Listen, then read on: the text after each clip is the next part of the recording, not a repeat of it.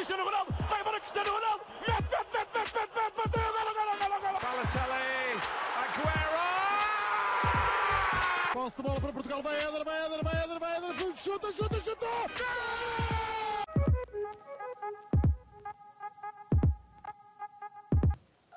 Olá a todos, sejam muito bem-vindos a mais um episódio do nosso podcast do Hispanica. Estou, como habitualmente, com o João Blanco e desta vez com um convidado, Pedro Azevedo, segundo posto. Olá Pedro, tudo bem? Boas, malta, tudo. Obrigado pelo convite. Nós, nós é que agradecemos. Uh, convidámos aqui o Pedro para falar sobre seleções. Primeiro vamos falar um pouco sobre a nossa seleção, a portuguesa, e depois vamos falar sobre as meias finais e uh, os terceiros e quartos vá, e a final da, da Liga das Nações.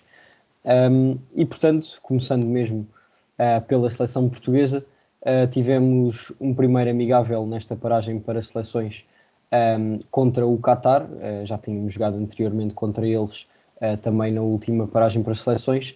Desta vez o, Qatar acabou por não marcar nenhum gol e portanto Portugal ganhou por 3-0, um gol de Cristiano Ronaldo, outro de, do estreante José Fonte a marcar um, e mesmo no fim do jogo de André Silva. Pedro, posso começar por ti? um, jogar contra seleções assim como o Qatar acabam por, por ser bons, uh, boas preparações, se calhar, para, para jogos não tão difíceis, como também poderá ser o do, contra o Luxemburgo. Um, mas o que, é que, o que é que achaste deste jogo? Sim, olha, começando pela, pela tua pergunta, que está que tá corretíssima, é uma pergunta já em jeito de análise. Eu acho que quando tu vais jogar contra uma seleção tipo um Luxemburgo, um Luxemburgo da vida, que, atenção, e, e, e felizmente os comentadores e analistas têm chamado bem bem a atenção para isso, tal como o Mr. Fernando Santos, uh, este Luxemburgo não era aquele Luxemburgo que nós crescemos a ver e que os nossos pais cresceram a ver. É um Luxemburgo, uh, desde logo, a nível de infraestruturas, muito melhor. Não sei se se repararam agora no jogo com a Sérvia e já antes o, o novo estádio. É um Luxemburgo que tem jogadores a jogar na Alemanha, na Ucrânia, portanto, tem vários campeonatos. Na Liga dos Campeões, um dos irmãos Steel neste caso, que, que marcou aquele golaço ao Real Madrid. Então, um Luxemburgo totalmente diferente. E eu acho que,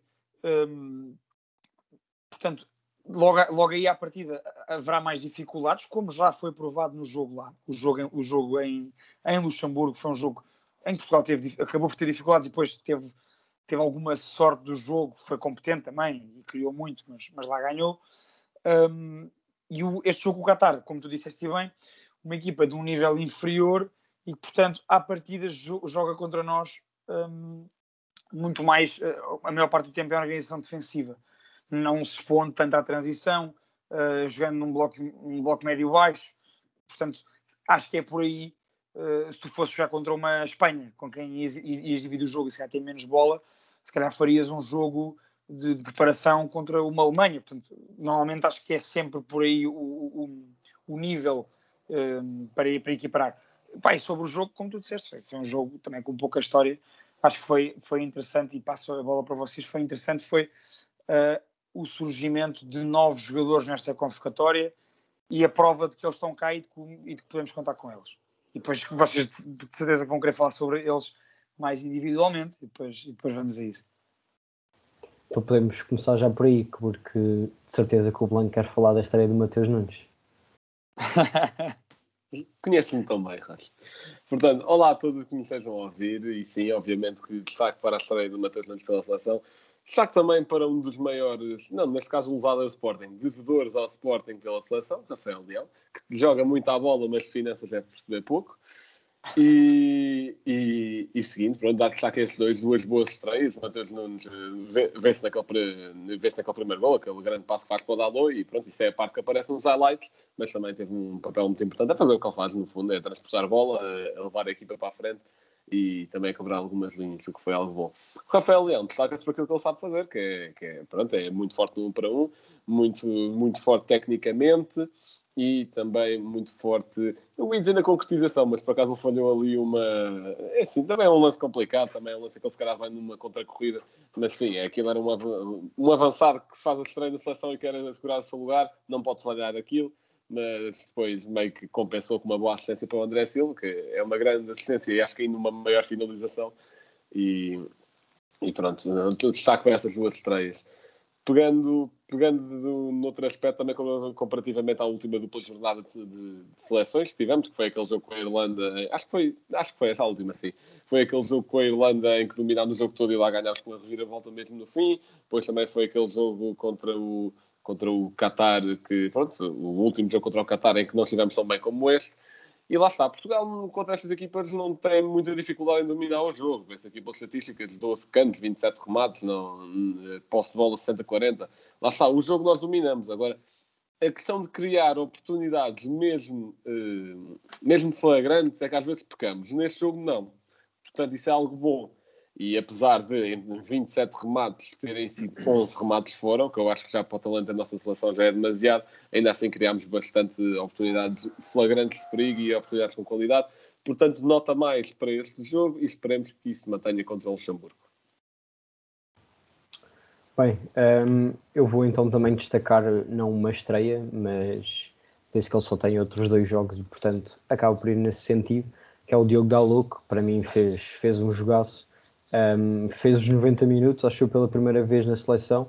Uh, ele que uh, foi chamado à pressa, digamos assim, uh, no europeu para substituir, para substituir o Cancelo, um, que, que, se lesionou. Acabou por ir dividindo ali os jogos com o Nelson Semedo, mais quando o Nelson Semedo foi muito crucificado naquele jogo contra a Alemanha. depois ele acabou por entrar noutras duas vezes. Um, e hoje, uh, hoje uh, no jogo contra o Qatar, fez, fez um jogaço, claramente. Uh, fez aquela assistência para o Ronaldo. Podia ter feito outra em que o Ronaldo está sozinho em frente à baliza, em que ele faz um cruzamento ainda atrás do meio campo, que é um passo extraordinário, e o Ronaldo acaba por mandar a bola ao lado. Um, mas foi, foi um, mais um jogo sólido do, do, do Diogo. Um, passando para outro Diogo, o Costa não teve tanto trabalho, mas mostrou bons sinais na única defesa que fez, acho eu um, já sabe que vai ser provavelmente uh, um dos, dos futuros guarda-redes titulares da, da, seleção e portanto foi bastante bom vê-lo a estrear-se agora um, pela seleção nacional. Um, mas sim, eu concordo também com o que o Pedro disse, acho que foi um jogo que não, ok, dá alguns sinais para o jogo contra o Luxemburgo, mas acaba por não ter assim muito por dizer, uh, porque é um jogo em que, ok, pode haver surpresas, mas meio que, que se entra para o mais os adeptos, espero eu, os jogadores, claro, têm que entrar sempre com a mesma mentalidade, mas nós adeptos uh, sempre, ok, vamos ganhar isto, é o Qatar, não, não é uma seleção assim uh, extraordinária e com jogadores uh, muito desenvolvidos, uma, uma cultura futebolística completamente diferente da nossa e, portanto, acaba por ser mais ou menos expectável a, a vitória. Um, e a prova disso mesmo é quando vemos o Ronaldo a sair ao intervalo, porque o Fernando Santos, para tirar o Ronaldo ao intervalo, é porque sabe que vai ganhar, porque senão mete-o a jogar os 90 minutos do jogo inteiro. Um, e fazendo agora também a, a transição uh, para este jogo contra o Luxemburgo, uh, tal como o Pedro estava a dizer, é um Luxemburgo completamente diferente do passado. Um, e também há aqui outro fator, uh, que é a questão que também foi destacada na conferência de imprensa uh, de Fernando Santos e Bernardo Silva, uh, Blanco, que é a questão de Luxemburgo, esta ser a sua última oportunidade uh, de ainda poder passar, para o, passar e ser apurado para o Mundial. o Luxemburgo, se não me engano, tem seis pontos, tem menos um jogo, tal como Portugal, um, está no terceiro lugar deste, deste grupo e, portanto, é, é o tudo ou nada para eles e devem dar tudo para vencer este jogo. Achas que isso Uh, por um lado, pode ser bom para, para, Portugal devido ao nervosismo que eles poderão entrar em campo, ou pelo contrário, uh, como o Bernardo Silva disse, uh, vão ter de dar tudo e, portanto, Portugal vai ter que ter bastante mais cuidado. Eu acho que um jogo de Luxemburgo-Portugal, eu acho que é sempre um jogo em que a seleção de Luxemburgo gosta de dar tudo, até por razões históricas. Olha-se para a seleção, vê-se muitos jogadores, ou que são, ou que têm dupla nacionalidade, ou que também têm ascendência portuguesa, e pronto, eu acho que isso dá sempre uma motivação, pelo menos eu estaria motivado nesse sentido, não por rivalidade, mas não sei, por, dá alguma pica, digamos assim. Mas também vemos que o Luxemburgo tem qualidade quando olhamos, por exemplo, para o jogo que fizeram contra nós na primeira volta da qualificação, em que Portugal uh, viu-se bastante. Uh, viu um jogo bastante complicado pela frente, onde a alma da equipa foi, por exemplo, Gerson Rodrigues, do lado do Luxemburgo, que tem sido a figura da seleção nesta, nesta qualificação, que tem três gols e duas assistências, joga no Dinamo Kiev, já agora, para quem quiser saber. E, e foi um autêntico vibrete ali no meio da nossa defesa e ia fazendo o que quis e se calhar só não, só não marcaram. Acho que acabámos por ganhar ou 1 a 0 ou 2 a 0. Acho que eles não chegaram a marcar. Ah, não, marcaram, marcaram. Foi 2 a 1. Acho que já me lembro. Pronto, e acho que só até não marcaram mais porque lá está. Se calhar os jogadores Ficou 3 a 1, achou. 3 a 1, ok. Exato. Mas eu Marcou lembro o Gerson Rodrigues, sim. Pronto, é isso mesmo. Eu lembro de termos estado a perder um bom bocado e se calhar até só se calhar a seleção a seleção luxemburguesa se calhar só não marcou mais porque lá está, por muito que esteja a haver este investimento e etc, ainda a qualidade técnica se calhar não acompanha totalmente. E, mas pronto, a qualidade tática também vai melhorando e lá está, também vê-se aqui muita qualidade. Vê-se, por exemplo, o Sebastião Til do Sheriff que, que marcou aquele golaço contra o Real Madrid. Vê-se, por exemplo, aqui três jogadores que atuam em Portugal: Eric Veiga do Vila Franquense, Marvin Martins do Casa Pia e Vincent Til, que é o do Nacional, que se calhar esse é mais conhecido para alguns por ter sido o Underkid e etc. Mas, mas respondendo à tua pergunta concre- concretamente, eu acho que nos vão dar uma boa dor de cabeça, porque já motivados normalmente, entre aspas, na primeira volta fazem o que fizeram o que fizeram, não é? Acho que nesta em que têm de dar tudo, onde não passam de certeza, acho que ainda vai ser pior. Portanto, veremos como corre, mas uma coisa eu sei, eu acho que uma seleção com a qualidade que Portugal tem, e podia estar a falar no geral, mas nesta convocatória em específico também, não pode, em teoria, sofrer assim tanto contra o Luxemburgo como sofremos na primeira volta. Mas isso é claro. Mas lá está. Depende de quem tiver ao leme daquilo e das escolhas que são tomadas, etc. Mas, e acho que o Luxemburgo também vai ter uma principal diferença relativamente ao Qatar. É que enquanto o Qatar se calhar aposta mais num ataque de transição, acho que o Luxemburgo vai tentar ter um pouco mais bola no ataque, porque a defender acho que também vão pôr linhas mais baixas, como também já fizeram na primeira volta, mas acho que no ataque vão tentar pensar um pouco mais o ataque e isso também vai ser interessante de ver. Portanto, vamos ver como corre.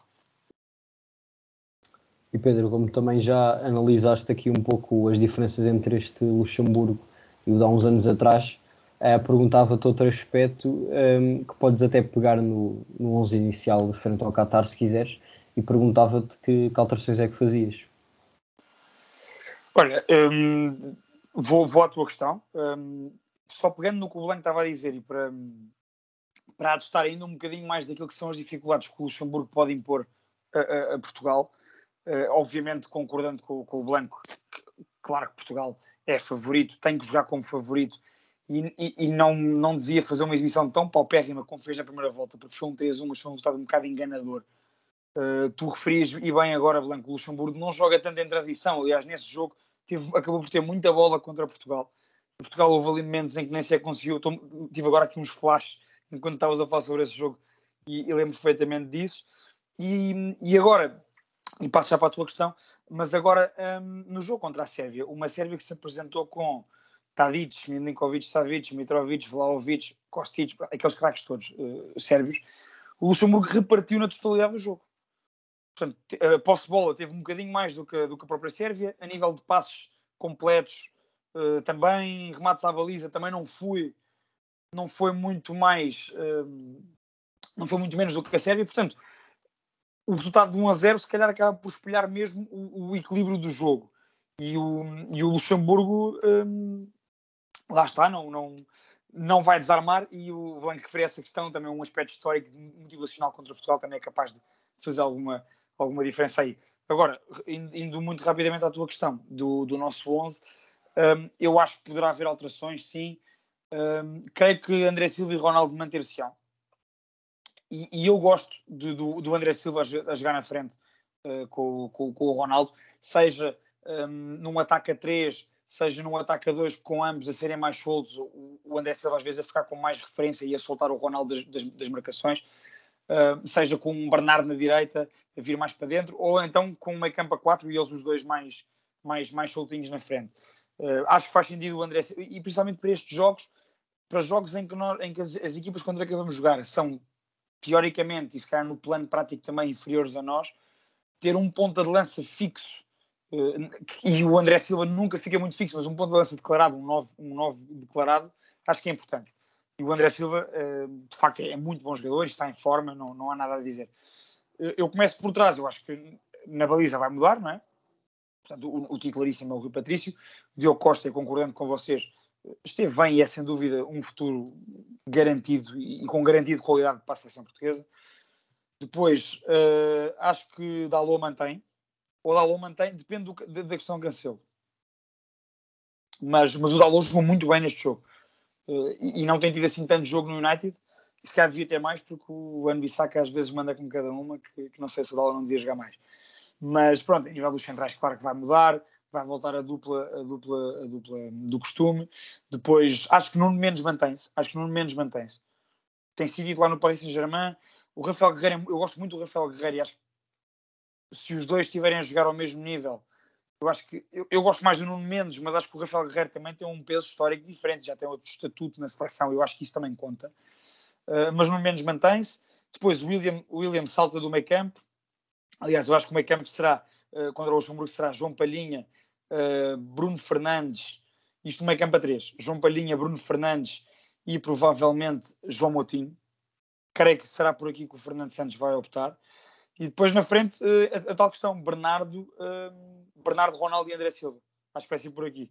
Não, não seria o meu 11, digamos assim, mas acho que vai ser este 11 que o, o Sassinão vai apresentar. Eu não é que não quisesse que estes jogadores não jogassem, mas há dois desses 11 que tu disseste que me fazem ter algumas dúvidas, que infelizmente para mim, que, que é a questão do Dalot e o André Silva terem jogado 90 minutos frente ao Qatar.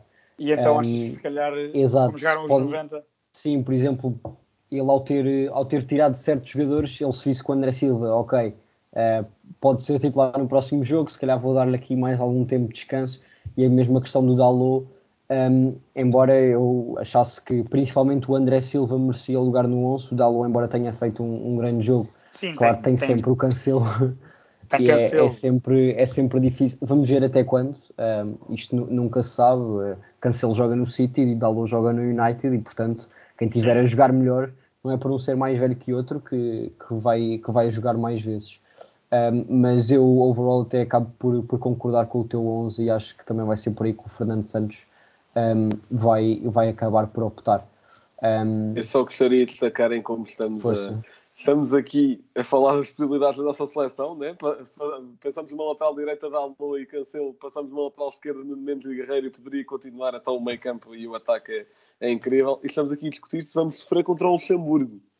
Não, isso é, isso é, isso é um bom ponto. Isso, aliás, Mas, nós começámos a análise, até fui eu, minha culpa, começámos a análise por aquilo que o Luxemburgo pode dar e não por o que é que nós podemos impor. Isso é Exato, não, não, não. Mas isso é um pensamento totalmente normal. São resquícios, são resquícios de, de, destas últimas fases é, Exato, exato. É o, sim, o que sim, é, agora o que nos, a que nos habituaram. Já são Hungrias, as Áustrias, nós passamos dificuldades para essas situações. Exato. Exato, exato. A culpa não é nossa, a culpa não, a culpa não é nossa.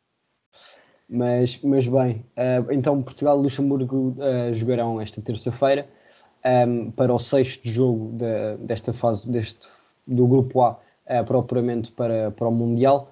Um, a Sérvia encontra-se no primeiro lugar, mas se Portugal uh, vencer ou até mesmo ganhar, uh, ou, melhor, se, se, vencer ou até mesmo empatar, dependendo do, dos, dos golos, poderá passar para a frente do grupo. se vencer, passa certamente, fica com 16 pontos e a Sérvia com 14. Um, e o Luxemburgo, muito provavelmente, se perder, uh, fica arredado desta, da possibilidade de passar sequer uh, este apuramento.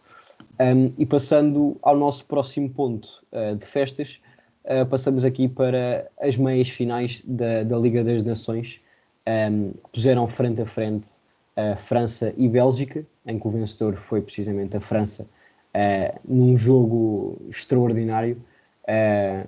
a Bélgica a ganhar 2-0 ao intervalo acaba a perder por 3-2, eh, que é uma reviravolta de 3 golos que é bastante fora do normal. Ehm, um, aliás, o jogo estava empatado a duas bolas, o Lukaku faz o 3-2, o gol é anulado uh, e passado bastante pouco tempo a França acaba por fazer uh, o 3-2. Portanto, um jogo muito animado. Um, ehm, e depois a outra meia final, a Itália-Espanha, em que Itália vê Bonucci a ser expulso perto do intervalo um, ehm, e acaba por perder o jogo por 2-1 ainda ali com o gol do Pellegrini por volta dos 80 minutos, uh, ainda anima um pouco o fim do jogo, mas acabam por, uh, com menos um jogador, perder o jogo. Uh, Pedro, o que é que achaste destas duas meias finais? se achaste que foram os dois justos vencedores, França e Espanha neste caso, um, e isso até se, te surpreendeu ver Itália a ser derrotada frente a esta Espanha? Olha, hum, deixa-me já dizer que o jogo, o jogo Bélgica-França foi um jogo pá, fabuloso. E, e- e eu, eu não sou. Eu costumo dizer sempre isto no, com a malta do segundo posto nos episódios, que eu digo sempre, ah, eu não sou um gajo das estatísticas, e depois sou sempre a pessoa que vai buscar as estatísticas, mas não gosto de basear a minha análise meramente nisso. Ah, mas se nós olharmos para as estatísticas deste jogo, e, e para, para o jogo em si, que nós vimos, obviamente, um, como é que tu provas estatisticamente que foi um jogo equilibrado e que foi um grande jogo? Tu tens mais de 10 remates para cada equipa. Não é aquele jogo de 20 remates para uma, 5 para outra. Tu tens mais de 10 remates para cada equipa e tens a posse de bola completamente repartida. E, e depois, pronto, depois olhas para os 11 titulares, olhas para os bancos suplentes e, e percebemos a qualidade que estava ali em campo, uh, em Turim. Mas eu, eu, adorei, eu adorei este jogo e, e, ainda para mais, é que para além desse equilíbrio teve isso. Teve uma equipa na vantagem por dois gols e teve outra equipa a dar as vira-volta com três gols. Portanto, acho que, acho que olhando para as duas equipas, na minha opinião, a Bélgica, e não é de agora, coletivamente é mais forte. Uh, individualmente, a seleção francesa tem, tem uma seleção pornográfica, aquilo é, é uma coisa surreal. Uh, os jogadores que estão cá e os jogadores que ficam de fora na convocatória do, nas convocatórias do Deschamps, aquilo dá para fazer duas seleções tranquilamente e as duas apurou-se para o Mundial, imaginem. Ambas chegavam quase às meias finais da, da, da UEFA Nations League. Um, mas o que eu achei o que eu achei foi que a, a Bélgica, mais uma vez, eu, eu, lembro, eu estava a ver o jogo com o meu pai e comenta isto. Uh, eu gosto muito desta geração da Bélgica e a Bélgica tem, já tem jogadores de uma nova geração a aparecer. Porque a Bélgica, nós vimos um bocadinho jogos de campeonato belga ou jogos de um clube bruxo, de um gangue nas competições europeias, nós percebemos que de facto há ali, há ali muita matéria-prima com qualidade. O miúdo, este miúdo do, do clube bruxo da Cataler encanta-me a jogar, eu gosto muito de ver jogar, desde que o vi jogar um jogo pelo Bruges uh, em casa da Lazio, no Olímpico Roma, gosto muito deste miúdo. Uh, isto para dizer que, o que é que falta a esta Bélgica, que tem faltado sempre. Não chega às finais. É que a Bélgica não chega sequer às finais. E, portanto, uh, eu não sei se é uma questão de mentalidade, não, eu, eu, não, eu, e vocês não nos lembramos disto, mas a, a Espanha do a Espanha do, do Aragonês que chega à primeira final do Europeu em 2008 e ganha a Alemanha, até essa final, Espanha vinha de décadas e décadas da La Fúria Roja em que nunca chegava às decisões. E, e, e chegou a essa final, ganhou-a e, e de lá para cá, mais ano menos anos, está sempre lá no top. E eu acho que, pronto, o que falta a esta Bélgica é chegar a uma final e ganhá-la. Porque esta geração, bem, então esta geração de jogadores, se não ganhar, e acho que a, a última grande oportunidade é, é, para esta geração junta, desde o guarda-redes até, até o ponta de lança, para ganharem juntos, será no próximo Mundial. Falta-lhes isso. Esta França tem isso, tem esse pedigree. A França tem esse pedigree que já ganhou o Mundial. Uh, e mesmo que tenha feito um europeu fraco nesta, nesta, nesta última, tem jogadores pá, que estão habituados a ganhar muito e que já ganharam por esta seleção francesa e melhor que tudo ganharam juntos. Eu acho que isso é que fez a diferença neste jogo, é que a força mental desta seleção francesa na segunda parte fez com que a qualidade individual dos seus intervenientes fizesse disparar o resultado desta maneira. Portanto, uma equipa que está a perder 2-0 contra a Bélgica, muito dificilmente vais virar este jogo. A não ser que sejas a França e que tenhas Pogba, Griezmann, Mbappé, Benzema. Deixa-me dar só este destaque individual muito rápido ao Benzema é um jogador que eu adoro e acho que vocês também, que é um jogador que nos encanta. E é pá, realmente tem uma carreira fabulosa desde que eu vejo o Benzema jogar no Lyon. É um jogador incrível que todas as épocas praticamente faz mais do que 20 gols e assistências. E acho que esta nova vida do Benzema na França fez muito bem também para, para nós, adeptos do futebol, lhe darmos mais valor. Sem dúvida. Uh, Blanco, meias finais também, como o Pedro já, já disse, loucas. Um, tu sei que depois já vamos lá na final, uh, ficaste com um sabor um bocado amargo, mas acaba por ser justa estas passagens às meias finais. Sim, sim, achei justas e vamos por partes. Posso começar porque, por, por, pela primeira meia final, vamos cronologicamente falando, portanto, Itália 1, Espanha 2. E, ok, Bélgica-França foi um jogaço, acho que toda a gente pode concordar nisso, mas este jogo também o foi. Não foi, se calhar, tão emocionante, visto que, pronto, a Espanha começa a ganhar aos 17, marca o segundo, e depois a Itália também tem um expulso, hum, pronto, muito dificilmente iria virar aquilo. Portanto, emoção, se calhar, não teve, mas foi muito interessante do ponto de vista estratégico, e foi isso que eu gostei. eu gostei de ver, este jogo foi um bocadinho um regresso ao passado de, da Espanha. Eu vi ali uma espécie de tiki-taka reinventado, obviamente tão não aprimorado como, como no Prime, e isso não é, é cá a questão, mas vi aqui uma espécie de tiki-taka reinventado com o Luís Henrique, eu gostei muito. Em primeiro lugar, vê-se aqui uma seleção espanhola que apesar de ter aqui muita malta jovem, e com a malta jovem digo passa da minha idade, ou mais novos, portanto, temos aqui Pablo Gavi, Yerrami Pino, Brian Hill, te, temos aqui o Ferran Torres também propriamente, acho que tem 21, portanto também não, não é propriamente experiente. Epá, é malta que joga muito à bola e que a Espanha foi a equipa mais coletiva neste, nesta Final Four e, e, e deliciou-me jogar. Epá, ok que a Itália, lá está, teve aquele expulso, mas 75% de posse de bola contra a equipa campeã europeia, eu acho que, é, eu acho que isto é muito. A Itália via-se ali nos rasgos através de, lá está, algumas iniciativas, por exemplo, do Chiesa, que acaba por dar a assistência para o Pellegrini no, no, no único gol do jogo, mas o que a Espanha joga a bola é algo incrível e parece que sabem sempre muito bem o que fazer em cada momento do jogo, mas nisso eu já me aprofundo um pouco mais quando, quando falarmos da final. Quanto ao Bélgica-França, foi um pouco o que o Azevedo já estava a dizer, que é a Bélgica, se calhar, uh, aliás, nem se calhar, é falha muito na decisão, não sei se calhar se é inexperiência dos seus indivíduos, não é de certeza, mas lá está, se calhar aqui não se vê muita gente que já ganhou uma Liga dos Campeões, se calhar não se vê muita gente que, pronto, nesse sentido, de grandes decisões a, a nível europeu, por exemplo, não se vê aqui muita gente que tenha vencido uma, uh, agora por acaso olhei para o Vertonghen que perdeu uma há pouco tempo, e, e pronto, por, por aí e, e não é por ser do Benfica, porque eu vi mesmo. Uh, epá, só que depois temos a seleção francesa aqui. Epá, coletivamente, eu acho que até foi a pior equipa desta Final Four, porque coletivamente são um desastre e já foram no europeu. Em termos anímicos, eh, vai em dinâmica de plantel e dinâmica de grupo, vá, vá de balnear, digamos assim, são maus, porque a seleção francesa, apesar, pronto, aliás, tem sempre qualquer coisa, a seleção francesa, desde o Mundial 2010 há sempre qualquer coisa, mas nota-se pela forma como o Pogba na, na final fica a reclamar todo exaltado com os colegas por, epá, por apenas não ter uma linha de passe, epá, mas por amor de Deus, não sei se é para tanto. E, e se calhar até devia reclamar mais com o treinador e não com os colegas, não sei. E, epá, portanto, presumo que o Balneário também não seja um primor. O que é que distingue esta seleção francesa? Duas questões que o Azevedo já destacou.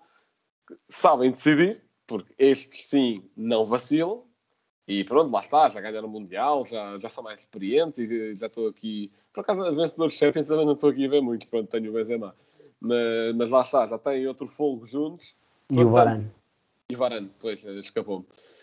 E, epá, é qualidade individual, que é o ridículo. É, é ridículo como é que é algo como. Epá, e vocês dizem-me sim, mas olha-se para a Bélgica também, por exemplo, a frente de ataque é algo ridículo, sim. E, e decidiu, o Lukaku decidiu muito na primeira parte de Bruyne também, deu duas assistências, mas contra Mbappé e Benzema a coisa fica muito complicada. E o Theo Hernandes também jogou muito, o Chameni quando entrou, mas o Chameni também já vou falar mais à frente. É, epá, é, é outra fruta, é outra fruta totalmente. Nem sei mais o que dizer porque também não há muito a dizer. É, quando, eu acho que esta seleção francesa, quando quer, faz o que, faz o que literalmente quiser de qualquer outra seleção a nível mundial. Mas o problema é querer. Uhum.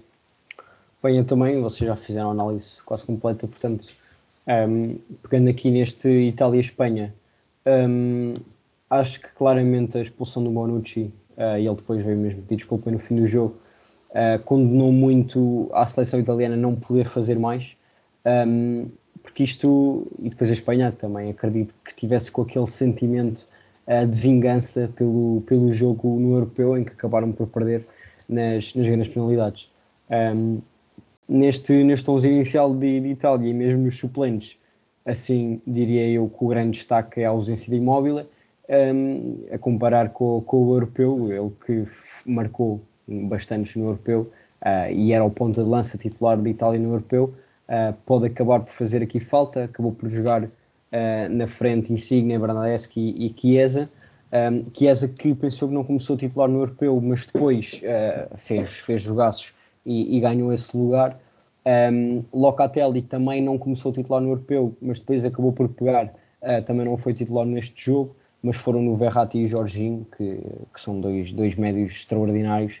Jorginho que, que acabou mesmo por ganhar o, o prémio, uh, penso de melhor jogador do Euro e depois melhor jogador um, da UEFA. e portanto, uh, e depois do lado da Espanha, uh, principalmente destacar Busquets, que é, que é um jogador.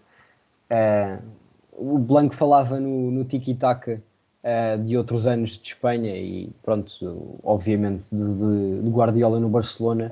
Um, e Busquets é capaz de ser aquele jogador a quem menos se atribui o tiki-taka, e porque se pensa logo no caso do Barça, um, no Messi, no Xavi e no Iniesta, uh, e no caso de Espanha, Xavi, Iniesta, uh, Pedro, uh, o que seja, mas Busquets fica sempre, parece que fica sempre um nível abaixo dos outros. E, e realmente é um, é um jogador extraordinário. Um, tem uma calma a jogar e, e uma cabeça e uma visão de jogo um, que, que não mostra, este ano não está a mostrar tanto no Barça, mas depois chega à seleção uh, e está-se está a ver que é, que é, um, que é um, um, jogador que mesmo aos 33 anos continua a ser algo, algo extraordinário. Um, e tendo no meio campo parceiros, uh, no, no, caso europeu tinha o Pedri, que é seu companheiro de equipa, que é um jogador jovem extraordinário, um, no, nesta meia-final contra a Itália, um, jogou com o Gavi e com o Coque, na final já não foi assim, mas um, é, é, um jogador que se destaca claramente. Uh, e lá está, a Espanha jogou de outra forma que já não as víamos a jogar há, há, algum tempo. Diria eu que até de forma diferente do que jogaram no Euro. Penso que os via jogar melhor nesta meia final e na final da Liga das Nações do que no Europeu. Um, e portanto, acho que acabam por ser justos vencedores frente, à Itália, uh, mas claramente que o resultado poderia ter sido diferente não fosse a expulsão. Um, e no jogo da Bélgica-França, acho que vocês também já disseram tudo. Esta Bélgica, algo que me surpreende é que esteja no primeiro lugar do ranking da FIFA, uh, porque a verdade é que não ganharam nada, mas ok, jogam muito, isso, isso não, há, não há volta a dar, mas lá está, falta isso ganhar, ganhar e eles não ganham. A França, uh, pelo menos, já chegou à final de 2016, embora tenha perdido. Uh, foi campeão mundial em 2018. Uh, eh, neste europeu ficou-se pelos oitavos, agora ganha a Liga das Nações, ou seja, é uma seleção completamente diferente da Bélgica e lá está, tem esse, tem esse pedigree que, que a Bélgica não tem. Um, e portanto, que penso eu que acabou por ser o que fez mais a diferença neste, neste, neste jogo. Um, e passando agora aqui para a final, Espanha-França e Blanco, posso começar por ti, porque já estávamos a falar antes disto começar a gravar e tu disseste ficaste ali um pouco magoado. Não, não diria, se calhar, por gostares mais de Espanha do que de França, isso não sei, embora tenhas lá o teu Sarabia e o Porro. Um, mas ainda assim, achas que, que a Espanha devia ter ganho? É isso? Acho que sim, acho que foram mais equipa e pronto, quanto às seleções, eu, eu sou de Portugal, não tenho assim nenhuma segunda preferida, depois depende dos torneios. Neste, neste Euro tive a República Checa como assim segunda, mas isso, mas isso é, vai sendo por torneios, não tem nada a ver. Nesta Final Four de Liga das Nações foi a Espanha, porque lá está, achei mais equipa que as outras todas. Mas pronto, ok, se me vais dizer que é por causa de Porra e Sarabia, pode ter contribuído um bocado, mas sim, mas foi mais pelo futebol jogado, garanto isso. E agora sim vamos destacar individualmente em alguns, que é muito simples. E, e posso já começar aqui a rasgar o Ronaldo Koeman, e não, não me enganei no nome, é mesmo esse que eu vou rasgar, porque tendo, a, tendo alguém, Pablo Gavi e Pedri no mesmo meio campo, e dizer que não consegue fazer mais, é incompetência pura. E arrogância. Ponto. E tal, mas o Barcelona tem não sei quantos na dívida, não quer saber. Tens mais que soluções nesse plantel. E sendo que um dos principais problemas do Barcelona é criar jogadas, não sei como. Não sei como, genuinamente não sei como, é porque o treinador não tem mãozinhas para aquilo de certezinha, porque uh, o que Pablo Gavi joga, é assim, o que, Pedro, o que Pedro joga já nós sabemos, e é muito. Agora o que Pablo Gavi joga, descobriu. E agora junta Busquets e Frankie de Jong, não é? Pois, exato. Agora, o que Pablo Gavi joga, descobriu agora. Isto se o De Jong não for para central. Isto às vezes... Isto, isto, às vezes é assim, algo assim, uns divaneios. Algo, ah, mas ele jogou a central no sub-15 do Ajax. Pronto. Pá. Mas, mas pronto. Mas o médico tem mais, um dos médicos tem mais chegada à área que por aí. Sim, exato. É pá, meu Deus, o que joga Gavi. É que é tão bom. É tão bom. É tanta técnica, é tanta inteligência, rapidez nas decisões. É, é, é algo incrível. É algo muito bom. E eu acho que não houve prémio para prémio de jogador de revelação neste torneio, também é algo pequeno. Mas, é pá, Busquets acho que foi bastante bem atribuído ao meio, ao meio do torneio, mas se fosse Gavi também não me surpreendia. O que joga é incrível, é muito bom mesmo. Continuando, hum, mais o lado espanhol. Oriazal e Ferran Torres também estão sempre a um bom nível. Explorar a profundidade, uh, tirar, uh, pronto, a desposicionar jogadores, tanto da Itália como da França, tiveram sempre a um bom nível nesta Final Four e gostei também. E uma coisa que eu também gostei muito do lado da Espanha foi a organização defensiva. Toda a gente, no momento de fazer pressão, sabe aonde tem que estar. a Itália não conseguia fazer, não conseguia sair a jogar. A França também muito dificilmente conseguia. Uh, aliás, a França quando criou mais perigo até foi através de transições. Lembro-me agora do. Pronto, o gol do Benzema foi numa transição, se não me engano. O gol, não foi o gol, foi o lance em que a bola vai à barra, também foi numa transição em que, em que ainda tentam matar ali o Pogba no meio campo, mas não conseguem. E, e, pronto, e já agora também, não houve alguém no Twitter que disse isto, não sei se foi o Blessing, se foi, se foi o Tomás da Cunha, já não me lembro quem foi, mas sim, é possível jogar com Sérgio Busquets e Rodri ao mesmo tempo, e viu-se isso ontem, e, e foi algo muito bom. Do lado da França, Chomeny é um jogador também muito bom. E foi algo que eu também destaquei no, no nosso Twitter ontem, que foi, no, no Espanha-França, o meio campo está a ser dividido por Gavi e Chomeny. E é, e é, verdade, a forma como eles ocupam o espaço, a forma como eles distribuem o jogo e encurtam linhas é, é algo excelente. O Chomeny também, pronto, eu já sabia que ele estava a fazer uma boa época pelo Mónaco, mas não é o clube que eu acompanho mais e também foi uma agradável surpresa nesse sentido. Agora, porquê é que isto dependeu para o lado da França? é curioso porque em poucos minutos o jogo fica, o jogo fica assim quentinho, porque vai aos 62, 63 está tal, é tal bola na barra. Na jogada seguinte, a Espanha marca, é, num lance em que a defesa francesa está totalmente a dormir. Eu já não me lembro se era o Kimpembe, se era o Condé que estavam a fazer marcação direta, um, ou é a Zabal, mas está totalmente a dormir naquelas marcação nas costas, totalmente passivo. Na jogada seguinte, marca Benzema, porque Benzema é Benzema e só ele sabe fazer aquilo. E pronto, já agora, uma boa exibição, já estou a apontar a bolador, calma, isto também não é assim, não é tudo o que conta. Eh, não digo que, não que fosse 100% injusto, mas calma, não é? Eh, e pronto, depois Mbappé fez o que sabe fazer, que é ter rasgos individuais e, é, pá, e tem audácia, tem audácia, porque numa decisão desta, chegar ao pé do guarda-redes um para um e fintar como se fosse FIFA é algo, é algo que só Mbappé se calhar faria e, e marca. Pronto, é, a parte importante dizer é que faz isto e marca e não falha. Portanto, é algo bastante interessante.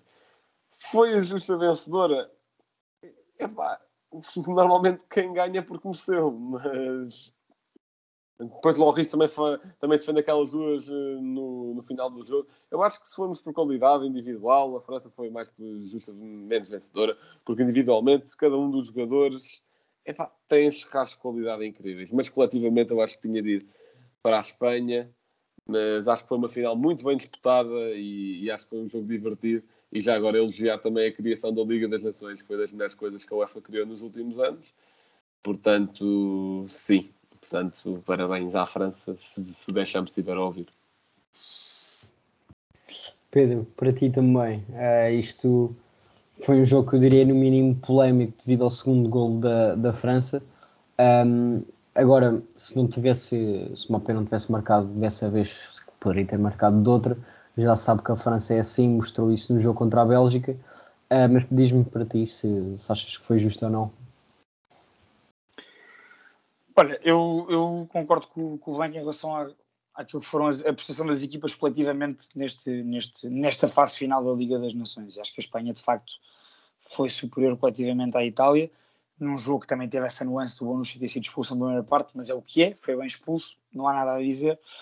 Uh, e foi superior coletivamente à França, mas a França não é aquela equipa que, que, que assume o jogo por completo e, portanto, sabe as suas valências, sabe que mais tarde ou mais cedo individualmente alguém resolve e tem jogadores um Mbappé à cabeça que, que, que, nas costas matam, de qualquer, matam qualquer defesa.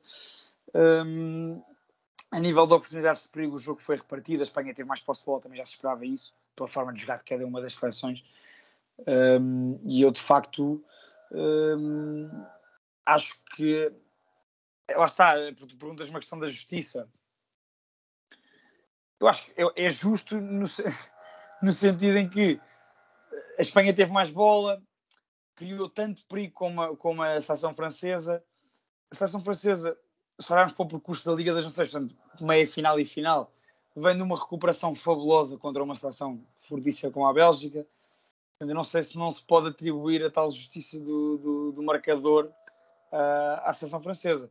Agora, daquilo do, do, que eu vi, eu gostei mais de ver jogar a seleção espanhola porque eu acho que uh, e Luís Henrique vai conseguindo aos poucos isso. Acho que há uma ideia, há uma ideia não só de jogo, mas há uma ideia de grupo dentro e fora do campo. Há uma ideia de grupo e, e Luís Henrique tem isso bem assente. Ele é o comandante e, e, eu queria dar esse destaque e ainda bem que estamos a, estou a falar com vocês sobre, sobre, sobre a seleção espanhola, porque eu comentei logo com uns amigos meus na altura em que saiu a convocatória da seleção espanhola, acho que foi na semana passada, antes da Liga das Nações. Eu gosto muito, e já no Euro gostei, gosto muito da forma como a, a Federação Espanhola comunica uh, estas decisões, uh, com a utilização de, como faz os vídeos de, de em vez de ser naquela conferência de imprensa chata, faz de uma maneira mais divertida e acho que isso também é possível porque o selecionador é o Luís Henrique. Um, e depois gosto muito da forma como o Luís Henrique explica as suas decisões. Ao contrário, por exemplo, do, do nosso selecionador, que sempre muito cinzentão e que se esconde sempre muito naquela tal lista de 30 jogadores que ele tem, que diz que há sempre ali alguns estão na calha, e portanto se eu, busquei, se eu fui buscar estes dois é porque estavam cá. Luís Henrique diz: uh, há polémica com a, com, a minha, com a minha convocação do Gavi. Então, muito bem. Uh, eu quero fazer uma renovação. Eu estou num processo, nós estamos num processo de renovação na seleção espanhola. O Gavi tem qualidade e, tendo feito dois jogos ou tendo feito 20 jogos, eu acho que ele tem qualidade para estar aqui. E tem qualidade para, a médio e longo prazo, dar muito à seleção espanhola. Portanto, se eu já acho isto hoje, por que não integrá-lo já? E a aposta foi ganha. Portanto, eu, eu, eu admiro muito essa, essa irreverência, uh, essa irreverência de Luís Henrique, não só como treinador, mas também como comunicador. Uh, já o era assim no, no, no Barça e eu, eu, apreciava muito essa equipa do, do Barcelona, jogava muito à bola. E, e acho que ele, de facto, uh, não vence. A Espanha não foi a vencedora desta Liga das Nações, mas foi a seleção mais falada, provavelmente, pelo bom futebol praticado e pelas decisões uh, e a, a, tal coragem e irreverência de Luís Henrique que eu aprecio muito e que em, em, algum, em relação a alguns jogadores, por exemplo, como Eric Garcia, parece-me exagerado. Uh, essa, está sempre a convocar o Eric Garcia, joga ou não joga, mas depois, mas, mas ao menos tem a coragem e, e diz porque é que o faz e admite. Portanto, eu gosto muito disso. Não? Sim, isso acho que é dos pontos de, uh, que se retira mais deste, desta Liga das Nações, é se calhar uma seleção espanhola de futuro. Um, lá está, e essa justificação que o, que o Henrique deu para, para, para a convocação do Gavi mostra que, primeiro, que é bom descobrir talento e que não tem medo de o chamar à seleção. Um, e isso são coisas muito importantes em, em selecionadores, uh, porque, primeiro, estão a renovar a seleção, uh, não ficam presos aos jogadores de sempre, um, e também, lá está, fazem com que, neste caso, acabou por não ganhar, é verdade um, mas penso que a Espanha poderá voltar a ganhar uh, depois dos seus anos áureos em 2008, 10 e 12. Uh, ah, poderão voltar a fazê-lo, se calhar não à mesma escala, porque é muito difícil, uh, mas de uma escala mais pequena, mas que trará certamente algum tipo de títulos para esta seleção. Um, e a seleção francesa, como eu disse há pouco, é uma seleção que já ganhou uh, Mundial 2018, agora ganha a Liga das Nações, está habituado a chegar às finais, mas também, como vocês dois já disseram, uh, não tem tanta equipa, tem, tem mais individualidades. Uh, e isso é algo que faz toda a diferença.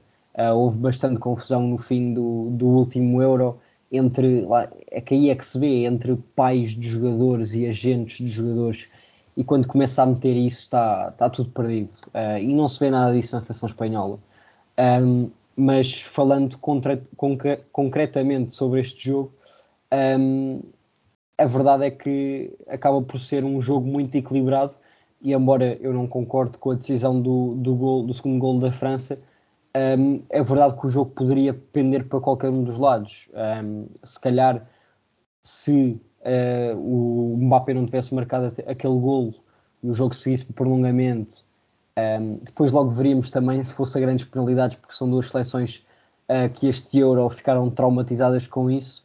Um, Espanha acabou por passar se calhar um pouco esse medo ao voltar a ganhar à Itália, a França não tanto, uh, e foi bastante pior.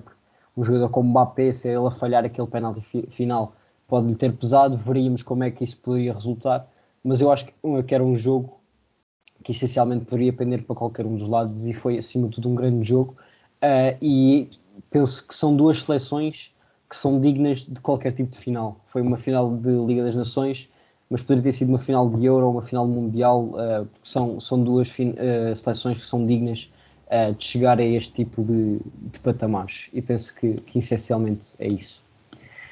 E chegando ao fim deste episódio, Blanco, o teu facto. Certíssimo. Portanto, o meu facto, isto apareceu-me aí no Instagram há uns dias e como estávamos a falar de seleções, achei interessante vir falar sobre isto. Que é sobre a estreia de Robert Lewandowski pela seleção polaca, que já vão lá uns. Uh, por acaso pensava que tinha aqui há quanto tempo é que foi, mas não tenho, mas eu já pesquiso. E basicamente é para dizer que Robert Lewandowski estreou-se pela seleção polaca como lateral direito. E eu até tenho aqui um print da televisão polaca da altura, uh, só que não sei se aparece, a dizer que ele é defender. Portanto, uh, giro. E obviamente que nesse jogo, nessa estreia, mesmo a lateral direito, ele marcou. Yeah, obviamente que sim. E, e, pronto, 72 gols depois, ele é o melhor marcador da, da seleção placa, de todo o sempre. E eu agora vou-vos arranjar já a data enquanto o Rocha apresenta o seu momento cultural. Bem, um, isto quando se fala assim de seleções é sempre mais difícil de arranjar momentos culturais, mas eu fui aqui à procura de um jogo, portanto é sempre assim um reduto mais fácil de encontrar quando não sabe bem o que é que sabe dizer. Um, e portanto, uh, este resultado, França 2, Espanha 1, um, apenas aconteceu uh, outra vez na, na, história de confrontos entre estas duas seleções, um, que foi precisamente no Europeu de 2000, uh, nos quartos de final, em que a Espanha também venceu por 2-1, a, a França venceu por 2-1 a Espanha, esta França que acabaria por ser campeã, campeã europeia, que eliminou nos quartos de final a Espanha e depois nas meias Portugal uma seleção francesa com nomes como Laurent Blanc, Desailly, uh, Patrick Vieira, o treinador atual da, da seleção francesa, Didier Deschamps, uh, Zidane, Thierry Henry, ou seja, craques completos. Um, obviamente que a Espanha, tal como uh, agora, não, não ficava nada atrás desta seleção, com Pep Guardiola, Raul González, uh, Miquel Salgado, Elguera. Um, ou seja, aqui novamente um, um confronto uh, de, de, autênticos uh, craques. Um, e portanto é uma recomendação cultural voltarem a rever este jogo. Uh, foi um jogo que se decidiu apenas na primeira parte, uh, mas com a Espanha a perder por apenas uma bola, a segunda parte também acabou por ser bastante interessante. Blanco, não sei se queres dizer. Uma bela bola, uma bela bola, aquela bola Exatamente. do Euro 2000, adorava Exatamente. bola. Blanco, não sei se queres dizer o que, o que ainda te faltava. Já, já encontrei aqui. Basicamente foi 10 de setembro de 2008, três semanas depois de fazer 20 anos, num jogo contra San Marino, uh, fora, onde entrou como um substituto e ainda marcou. Muito bem. E então, chegando assim ao fim deste episódio, agradecer outra vez ao Pedro uh, por ter aceito o, o, nosso convite. Caio Blanco, eu não me esqueço. Uh, então, recordar só para, para o prémio Podes, é, penso, recorda-me tu, Blanco, como é, quando é que acaba? É para a semana o, as votações? É, é esta quinta-feira. Portanto, quinta é, é, é, 14, sprint, é então. é sprint final, maltinha. É que é ir o polegar até quinta e de resto podem seguir a vossa vida. e pronto. Um, agradecer ao Pedro e ao segundo posto também pelo trabalho uh, extraordinário que faz e nós vamos falando até às vezes no Twitter uh, e iremos certamente continuar. Um, e foi isso o episódio. Espero que tenham gostado. Fiquem bem e até à próxima.